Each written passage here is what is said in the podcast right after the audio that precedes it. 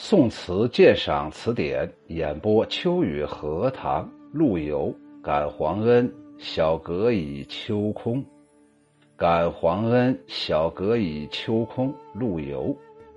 小阁倚秋空，下临江渚。脉脉孤云未成雨。数声新雁，回首杜陵何处？壮心空万里，人谁许？黄阁子书。筑坛开府，莫怕功名欠人做。如今熟记，只有故乡归路。石帆山脚下，零三亩。感皇恩是唐教坊取名，它是一个词牌。杜陵是在长安城的东南。秦朝的时候啊，是杜县这个地方；汉朝的时候是汉宣帝陵墓所在，所以就叫做杜陵。这里是用杜陵指代长安，准许呃水许就是何许，也就是何处什么地方的意思。黄阁本来指汉代丞相办公的处所，在这里指的是中书门下省。子书指的是掌兵的中央机关枢密院。不管是黄阁还是子书，我们通过这个色彩就能知道这是皇家的天下，肯定都是位高权重的人所待的部门啊。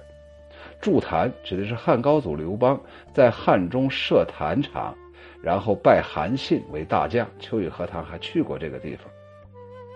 石帆山是作者家乡山阴这个地方的一座山。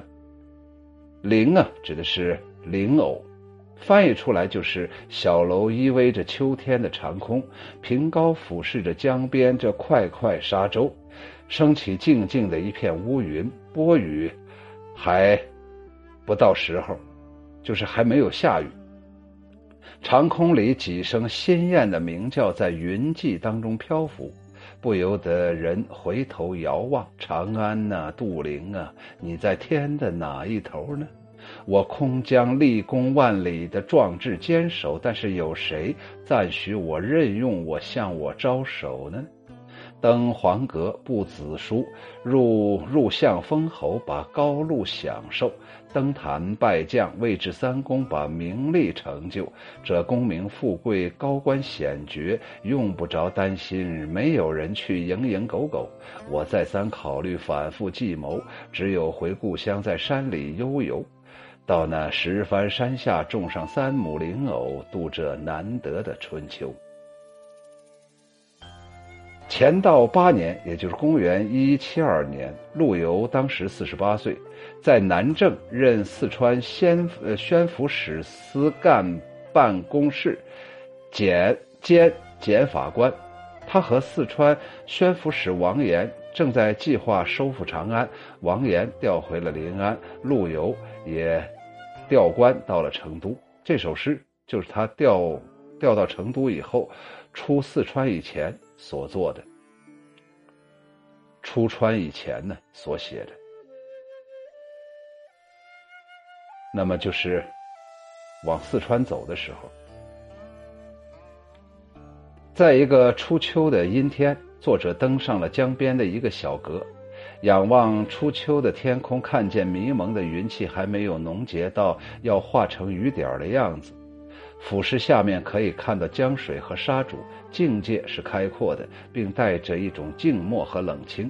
作者只是轻轻地把它描写成了“小阁倚秋空，下临江渚，脉脉孤云未成雨”，概括了登高之势和周围的环境，并描写了视觉中的景物。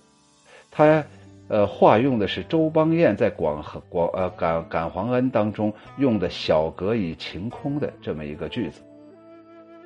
接着写的是听觉，数声新雁回首杜陵何处，并由此啊引出了作者的联想：雁是新雁，所以呢就知道这个秋是新秋；云是孤云，雁只叫了数声。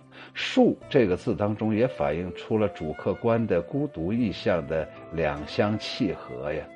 我好像就像这新雁一样啊，长安。这个汉唐故都，是华夏强盛的象征，也是西北的政治军事中心之地。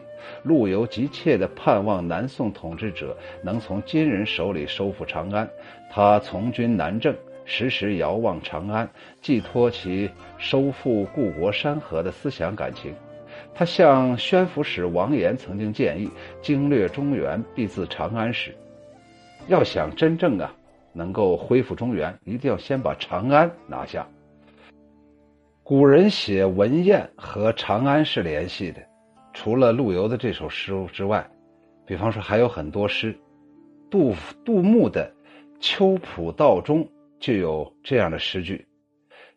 萧萧山路穷秋雨，淅淅淅淅淅淅风一岸浦。唯问寒沙新到雁，来时还下杜陵吴。翻译出来就是山路上萧萧瑟瑟的秋雨下个不停，淅淅沥沥的西风就是从小溪那块吹来的风，吹着小溪岸边的蒲苇。我来问一下，刚刚来到寒沙安家的鸿雁们，你们来的时候可曾经过我们老家杜陵那一带了吗？哦，由此可见呢，这些呀都是和关心收复长安的信息有关的，所以呢，这个大雁呢和这个长安就有了联系。过篇用了“黄阁子书，筑坛开府，莫怕功名欠人做”。黄阁子书啊。指代的都是宰相和枢密使，是宋代最高的文武官吏。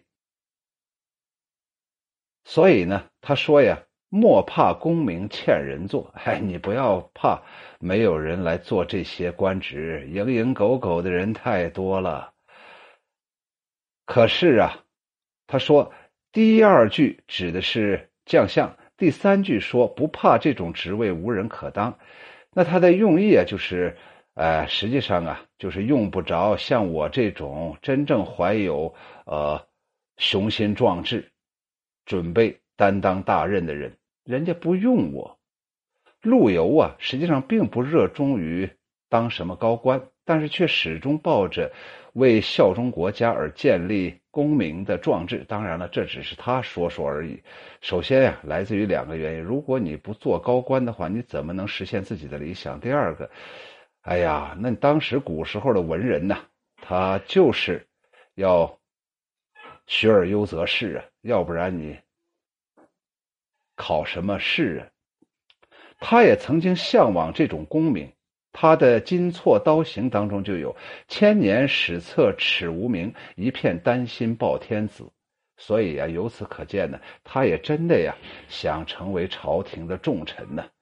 虽然呢，说一片丹心，那哪一个臣子不说自己是一片丹心呢？哪一个人会说我就想当官，我就想当官，我就想当官呢？每个人都会给自己当官找一些看起来冠冕堂皇的一些理由啊。他这三句词啊，说的很平淡，很坦然。但他不会真的就会这样轻易的放弃自己的壮志，相信一般的将相能够担负恢复祖国统一的大任。他的热情性格和当时冷酷的现实使他不可能做到这一点。他的自己安慰的这种语言呢，只不过是愤激的反语罢了，而实际上是一种更为曲折、更为深沉的感慨。呃，实际上啊，他想表达的是：嗨，我把朝廷看了一下。没有人像我陆游这样能恢复大业。如今熟记只有故乡归路，十番山脚下，零三亩。这里说的是现在呀，再三思忖，只好辞官东归了，回到故乡山阴的石峰山下去种三亩林为生。这是积极的理想找不出出路，被迫要做消极的归隐之计。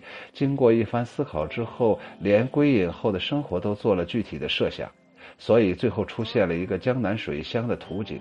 痛苦的心情融化于优美的自然景物，表面上是景美而情淡，实际上是咸淡当中，呃，抑制着内心的愤激，深藏着内心的痛苦。多多少少有点“此地不留爷，自有留爷处”，而且还要把自己新的呃呃挽留自己的地方写的那么美好。这是陆游的一首要用归隐的办法来解决理想和现实的矛盾冲突的这么一个词作。情景结合，看似很矛盾，但解决的比较圆满。作者的心情在这首词当中表现的比较闲淡，深入体会，仍然能够透露出理想对现实的尖锐冲突和强烈的抗议，所以意境是曲折的，感慨是深沉的。下来，秋雨荷塘再说两句。陆游啊，大家非常熟悉了。我们从今天开始啊，就开启一个漫长的，呃，陆游之路吧。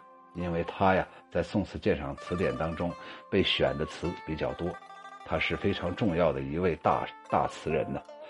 我对陆游的这个敬敬畏啊，或者是尊敬啊，来自于，呃，这个“死去元知万事空，但悲不见九州同。王师北定中原日，家祭无忘告乃翁”这种示儿诗，这种绝笔绝笔之作呀。好了，下来咱们看这首词。这首词啊，它首先是先写景：“小阁倚秋空，下临江渚，脉脉孤云未成雨。”你看看这里面的秋空、小阁、江渚、孤云、雨，实际上都是一些特别惹人伤感的一些意象。没事他跑到高楼干啥去了吗？古时候人呢，登高啊，一般呢都是心情比较烦闷的时候。数声新雁回首，杜陵何处？实际上，这里面这个新雁，我觉着可能更多的指的是自己，把自己比作新雁。而大雁呢，有个最大特点，它是候鸟，它要回到自己北方的家乡的。所以陆游也想回到北方的家乡，所以连带出来的一句就是“回首杜陵何处？”大雁能回去，我回不去。我现在不如大雁。壮心空万里，谁人谁许？哎，或者说我我。呃，谁许人？我虽然呢有万丈的这种壮心呢，但是没有人待见我呀。黄阁子书，筑坛开府，莫怕功名欠人做。你千万不要想着没有人做官了，没所有人都像我陆游一样，在整个南宋王朝，估计像陆游这样的，像我这样的，可能就独一份儿。我不是想做官的，我就是想为国家做点事儿的。那些蝇营狗苟、像苍蝇一样钻营、像狗一样苟且的人太多太多，让他们去占据高位吧。哎呀，我如今呢想了半天呢，没人待见我，朝廷也不管我。那既然如此啊，那我就……他当时啊是在南郑，他是从南郑到成都去的，因为南郑那个地方我去过，那里面就有拜将坛，所以当时啊，呃，刘邦就是在那儿。封这个韩信为大将、大将军的，所以呢，他就拿韩信的事说话了，所以叫筑坛开府啊。你想想，不管是筑坛还是开府，那都是位极人臣呢才能够真正享受到的待遇啊。那么实际上他呀，也是想达到这样一种状态，可是后来发现自己呀不行，达不到这种状态。那么真正啊，如今熟悉好好的，呃，计划计划自己的人生。既然这条路走不通，那咱就选那条路。当现实和理想啊，呃，发生冲突的时候，我只能啊，选择另一个路径，我就归隐吧。我在哪儿归隐呢？石帆石峰山脚下，我呀，弄上灵藕三亩，弄点水田，我没事啊，只要够我一个人吃，够我一个人喝，够我这家人花就够了。哎呀，其他的事儿咱管不了了。我想陆游啊。写这首词，用的是感皇恩这个词牌，本身就有点调侃的意味。呃，或者还他还真的希望这首词能够被皇帝所看见，希望皇帝能多多的了解这位陆陆官员的真实的心态。感皇恩，小阁倚秋空，陆游。小阁倚秋空，下临江渚，脉脉孤云未成雨。数声新雁回首，杜陵何处？壮心空万里，人谁许？黄阁子书，筑坛开府，莫怕功名欠人做。如今熟记，只有故乡归路。石帆山脚下，零三亩。谢谢收听，欢迎大家关注、订阅、评论，感谢。对我的支持。